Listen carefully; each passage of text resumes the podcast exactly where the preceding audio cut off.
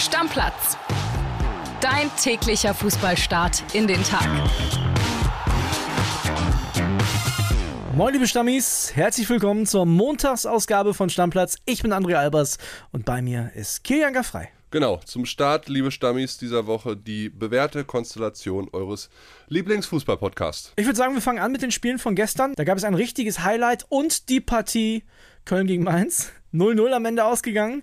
Wieder Punkte für Kian Gaffrey im äh, Kicktipp-Spiel, wo du mich langsam abhängst, muss man sagen. Das ja. gab es noch nie in der Kicktipp-Stammplatz-Historie. Ich ziehe dir davon. Es ja. sind jetzt sieben Punkte Vorsprung. Sonst Stark. warst du immer vor mir. Aber ich will mich jetzt nicht zu doll anpreisen, es ist immer noch nicht Top 1000 Platz in der Kicktipp-Runde, wo ja 3000 von euch mit dabei sind, liebe Stammis. Das ist sehr, sehr schwach. Und ich würde sagen, wir beide brauchen gar nicht so viel darüber reden. Uli Bauer war im Stadion und äh, der hat mal zusammengefasst, was da los war in Köln-Müngersdorf. Nullnummer in Köln. Der FC hält Mainz zwar auf Distanz, vergibt aber eine ganz dicke Chance, sich im Abstiegsrennen nochmal richtig abzusetzen vor Weihnachten. Und kassierte auch deshalb schon während der zweiten Hälfte die Saison erstmals Pfiffe und jetzt nach Schlusspfiff die ersten zaghaften Pfiffe ebenfalls von der Westtribüne, von der Südtribüne, vom ganzen Stadion. Grund war während der zweiten Halbzeit die viel zu ängstliche Spielweise der Jungs von Trainer Steffen Baumgart. Über weite Strecken des Spiels ging es da nur hinten rum. Es wirkte alles verunsichert, ängstlich und vor allem ratlos. Erst in den letzten 20 Minuten schaltete Köln dann wieder einen Gang nach vorne, hatte die Fans da auch direkt wieder hinter sich. Am Ende bleibt es aber eben dann bei dem torlosen Unentschieden und nur einem Punkt für den FC. Auf Dauer zu wenig. Da muss wahrscheinlich schon in Freiburg nächste Woche mehr kommen. Kili, 0-0 bringt beiden eigentlich nichts, muss man mal ehrlicherweise sagen. Die Mainzer können wahrscheinlich mit einem Auswärtspunkt eher leben. Und ja, Uli sagt, da muss jetzt in Freiburg schon mehr kommen. Also die Aufgaben werden nicht leichter für den FC. Bringt beiden eigentlich nichts, ist noch harmonisch ausgedrückt. Es bringt vor allen Dingen anderen Teams was. Ne? Darmstadt, klar, die stehen jetzt als letzter auf Platz 18, aber Mainz und Köln könnten sich nicht von ihnen entfernen. Union hat es geholfen, Dein Werderanern hat es geholfen, Heidenheim hat es geholfen.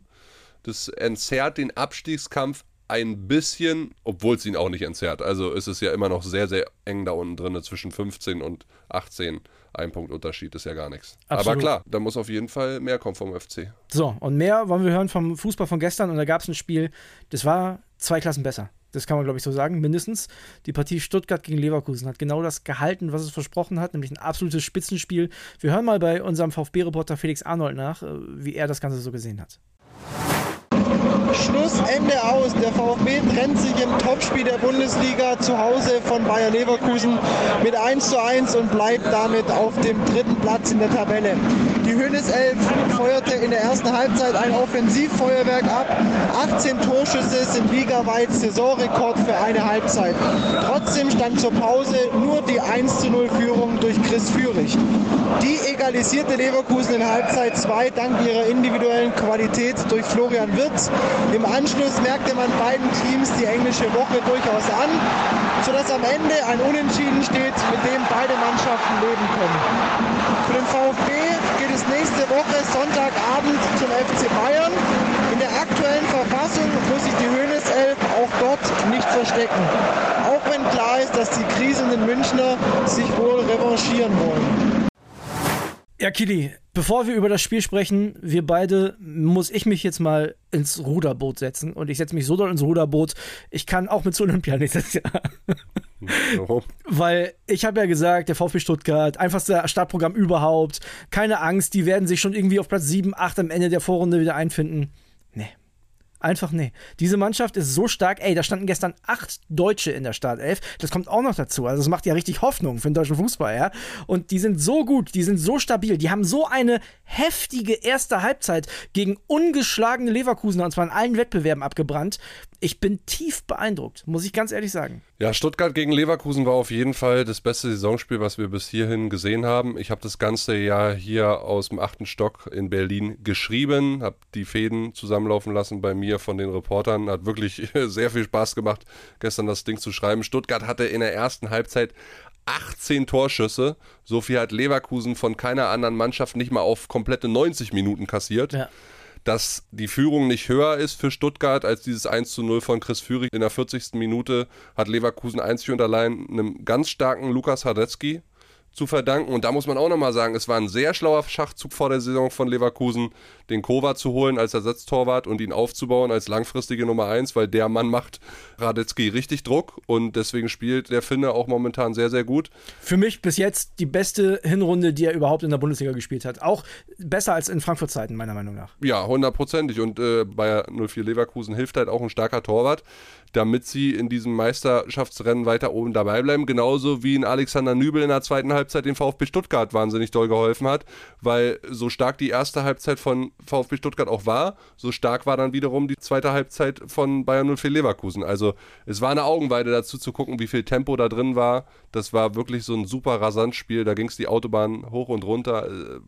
Ja, Wahnsinn. Hat total Spaß gemacht. So die letzten 10, 15 Minuten, ich weiß nicht, wie du es siehst, hatte ich so ein bisschen den Eindruck, okay, jetzt will aber auch wirklich keiner mehr den entscheidenden Fehler machen. Ne? Da war es dann ja. so ein bisschen raus, aber kann man auch irgendwie verstehen. Ne? Leverkusener wollten un ungeschlagen bleiben, sind ja auch an der Tabellenspitze. Bayern vorgestern verloren, also von daher kann man das schon verstehen ja, die Bayern werden, glaube ich, auch nicht ganz so unglücklich nach diesem 1 zu 1 sein, ja. weil Stuttgart nicht vorbeizieht und Bayer Leverkusen jetzt nicht auf sechs Punkte wegzieht, zumal Bayern ja auch noch ein Nachholspiel hat ja, ich meine, das war für alle drei da oben irgendwie ein dankbares Ergebnis. Hast du gesehen, wie der Boniface die vier Übersteiger gemacht hat? Da ist zwar kein Tor draus entstanden, aber was da für Einzelaktionen waren teilweise, das war schon Wahnsinn. Der oder? hat den Vanjomann da stehen lassen mit einem Tunnel. Den Übersteiger meinst du, glaube ich, das war Wahnsinn. Ja, Florian Würz auch super wichtig für dieses Spiel von, von Leverkusen. Chris Führig ist so gut. Ja, aber Vanjomann auch auf der Gegenseite, ne? Bereitet das Tor super vor, hat gutes Auge nach dem Pass von Undaf, also schon Ja, stark. und ich meine, der war nach dem U21-Sommer lange verletzt. Der hat gegen Dortmund im Pokal sein erstes Pflichtspiel von Beginn an wieder gemacht für den VfB, stand jetzt wieder in der Startelf. Also auch der auf Strecke, der wird sich noch weiter verbessern. Meine Güte, da hat der VfB eine wahnsinnig gute Mannschaft und das muss man Stuttgart nochmal zugutehalten. Ich habe nachgeguckt, vor 189 Tagen noch Relegation gegen den HSV um den Abstieg in die zweite Liga zu verhindern. Ja, und, und, jetzt Tabellendritter in der Bundesliga. Und nicht mit 400 Millionen 20 neue Leute geholt, ne? So sieht's aus. Also, Einfach nur mit einem guten Trainer und einer guten Spielidee richtig, richtig stark. Wie gesagt, ich ziehe meinen Hut vor den Stuttgartern. Das war überragend. Und diese Stuttgarter Mannschaft, wenn die die Form halten können, da ist es auch egal, ob Girassi im Winter geht oder nicht. Die kannst du aus den europäischen Plätzen gar nicht mehr wegkriegen. Nein, hundertprozentig nicht. Ich habe ja schon letzte Woche gratuliert zum Europapokal. Ja. Das Ding ist durch. Das können wir jetzt schon festhalten. Also Stuttgart spielt europäisch nächste Saison. Ich wüsste nicht, wie die einbrechen sollen. Das ist ja, das ist ja wirklich verrückt gewesen. Über die Frage des Einbruchs reden wir erst ja dann in der nächsten Saison. Wahrscheinlich. Und dann ist ja das Lustige daran, dass der Fußballgott es ja mit allen Menschen gut meint und gesagt hat, weißt du was, das Spiel hat mir so viel Spaß gemacht, das will ich nicht noch ein zweites Mal, ich will sogar noch ein drittes Mal sehen in dieser Saison. Und deswegen kommen wir zum DFB-Pokal zur Auslosung. Da gibt es tatsächlich die Partie im Viertelfinale Leverkusen zu Hause gegen Stuttgart. Und Kili, ich muss dir ganz ehrlich sagen, ich finde es richtig geil. Ich habe mit meinen Kumpels schon so ein bisschen geschrieben, da waren einige dabei, ah, das wäre doch cooler als Finale gewesen. Nee, ich finde es auch mal schön im DFB-Pokal nicht die Favoriten im Finale zu sehen. Und wenn du nochmal guckst, Leverkusen spielt zu Hause gegen Stuttgart, Saarbrücken gegen Gladbach, auch kein Selbstläufer, frag mal in Frankfurt und in München nach, ja. Dann haben wir die Partie Hertha gegen Kaiserslautern und wir haben noch St. Pauli gegen Düsseldorf. Das ist schon sehr wahrscheinlich, dass ein, zumindest ein Finalist kein Bundesligist ist. Ja, das Einzige, was es dafür eigentlich nur noch braucht, ist ein Sieg von Saarbrücken gegen Borussia München-Gladbach. Ja. Alle Gladbach-Fans jetzt natürlich weghören, aber das wäre das Szenario, in dem auf jeden Fall ein Dritt- oder ein Zweitligist ins Finale durchmarschiert, egal wer es dann ist. Und ich sag mal so, alle guten Dinge sind drei. Ich rechne schon irgendwie mit Saarbrücken und dieser phänomenalen DFB-Pokalsaison und alles andere. Ich glaube, Hertha hat sich gefreut, dass sie ein Heimspiel haben gegen Kaiserslautern. Sie haben jetzt am Wochenende gezeigt, dass sie auswärts da gewinnen können. Über die zweite Liga sprechen wir ja noch. Und alles andere, ja, Pauli ist eigentlich für mich ein sicherer Halbfinalist und ich muss sagen, zu Hause ist Leverkusen auch ein sicherer Halbfinalist für mich. Auch, oh. na, auch wenn wir über den VfB Stuttgart natürlich nach diesem Spiel in aller Munde reden, aber ich gehe schon davon aus, dass Leverkusen auch bis ins Finale durchgeht. Also ich sag dir ehrlich, ich habe einen Traum. Die Hertha im Finale im Olympiastadion nächstes Jahr Hertha international als Zweit- oder vielleicht ja, noch wieder Erstligist. Nee, du, du, weißt auch warum. Ich sag da einfach nein. Ja, ich kann das aus deiner Sicht verstehen. Als Unioner so, kann ich das nicht akzeptieren. Als aktueller Wahlberliner, finde ich, kann man das schon mal gönnen. Und ich finde, die Hertha momentan, die machen, machen das sehr, sehr gut. Dein imaginärer Bruder Kailian hat ja vorausgesagt, dass es eine fantastische Aufholjagd von Hertha BSC geben wird bis, zum, bis zur Winterpause. Das ist auch passiert. Ja. Also von daher, ich freue mich für die Hertha und ich würde mich auch freuen, wenn es, liebe Lauterer, seid mir nicht böse, Hause, wenn es dann noch eine Runde weitergeht und vielleicht sogar ein Finale im Olympiastadion mit härter Beteiligung gibt. Das wäre schon krass. Also von der Fanbase wäre schon geil, Kaiserslautern gegen St. Pauli. Ja, weiß ich nicht. Weiß Oh, ich das wäre schon schön. Also ich würde mich auch freuen über zum Beispiel Hertha gegen Gladbach. Fände ich auch ein schönes Finale. Also es ist auf jeden Fall alles möglich. Auch Saarbrücken wollen wir nicht wegreden. Ich meine, das ist das einfachste Los seit drei Runden. Ja, ja, ja, ja, und Bayern gespielt. Also ist wirklich das einfachste los. ja, also von daher, das könnte auch klappen. Ja. Wir machen weiter, Kili, mit der zweiten Liga. Wir haben ja gesagt, wir sprechen drüber. Wollen wir mal anfangen mit der Hertha? Die hat sich tatsächlich wieder gefangen, ne? Ja, brutal. Also ganz, ganz wichtiger Sieg, den sie da in Kaiserslautern geholt haben. Und ich glaube, zum HSV sind es jetzt nur noch vier Punkte Abstand. Es waren schon mal neun ne, vor einigen Spieltagen. Also Hertha auch eine perfekte Woche hingelegt, ja. Sie gewinnen in der Liga, dann gewinnen sie im Pokal ein geiles Spiel gegen den HSV und jetzt dann auch auswärts in Kaiserslautern. Das muss man erstmal machen. Also die kommen jetzt richtig in die Spur, während Schalke ja leider das so ein bisschen über die letzten Spiele noch hat vermissen lassen. Aber auch die haben jetzt zum zweiten Mal in Folge gewonnen. Ja. Schalke 04, 2 zu 0, gewonnen in einem sehr kuriosen Spiel in Rostock. Wie lange war die erste Halbzeit? Wie lange hat die gedauert? Eine Stunde, 22 Minuten oder so? Genau, halbe Stunde, also war ja total verrückt, halbe Stunde unterbrochen und danach gab es direkt vi- via Videobeweis eine rote Karte. Ich hätte die rote Karte auch gegeben, muss ich sagen. Ich fand, der sieht, der geht schon extrem so in den Mann rein. Das sieht schon sehr, sehr blöd aus. Ja. Aber trotzdem, das kannst du doch, also verstehe ich nicht. Wenn du eh vorhast, das Spiel zu unterbrechen, weil leider Randale auf der Tribüne war, muss man auch dazu sagen. Also, ne, einfach scheiße. So.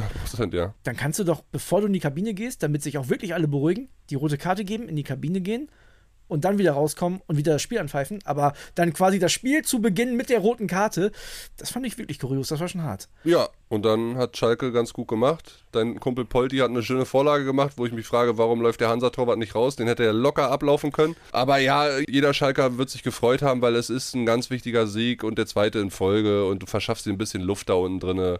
Osnabrück hat auch Punkte gelassen, wobei Punkte gelassen kann man auch nicht so richtig sagen. Die haben gegen St. Pauli immer in Unentschieden gespielt. Ist St. Pauli in so einer kleinen Krise aus den letzten vier Ligaspielen dreimal unentschieden, nur einen Sieg? Frag mich lieber, ob der HSV in einer kleinen Krise Ja, ist. das stimmt. Ne? Die sind jetzt ja nur noch auf Platz 3, da Holstein Kiel in Düsseldorf gewonnen hat und Ja, die jetzt und, 32 und Punkte stell dir mal vor, Fortuna hätte gewonnen gegen Kiel, dann wäre der HSV das erste Mal seit Saisonbeginn aus den Top 3 rausgefallen. Ja.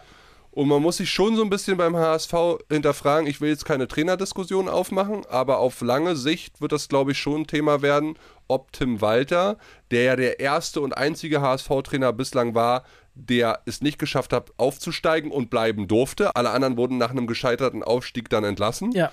Tim Walter nicht.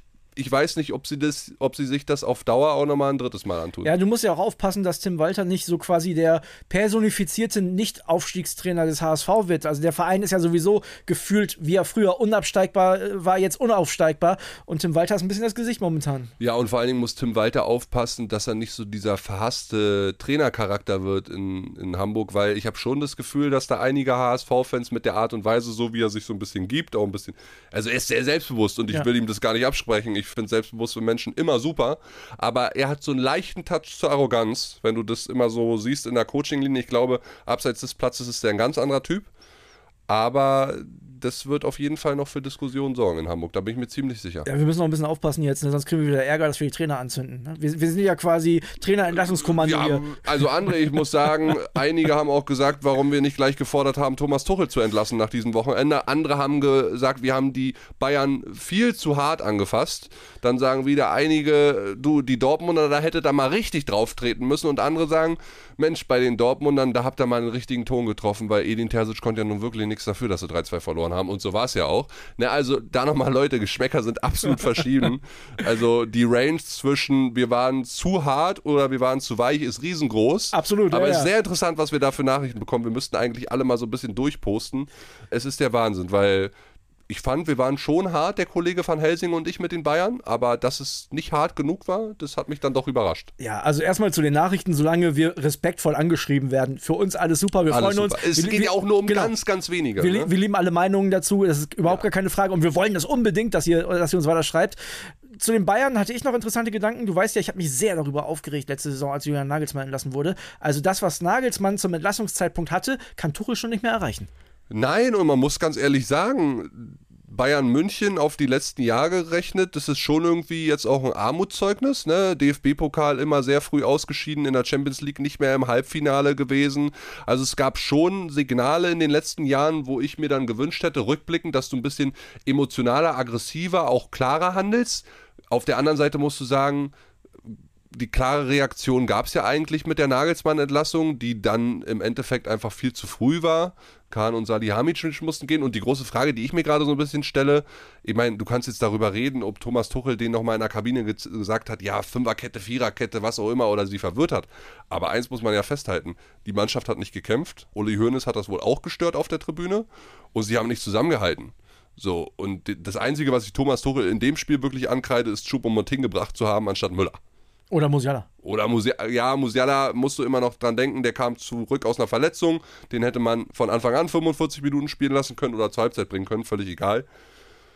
Ja, aber man muss schon sich arg wundern, wenn die Bayern 10 Kilometer weniger laufen in Frankfurt, da muss Boah, irgendwas. Das, also muss ich auch sagen, als ich das hier bei euch dann gestern gehört habe, ne? 10 Kilometer, das ist schon eine heftige Zahl. Und das nach 10 Tagen Pause.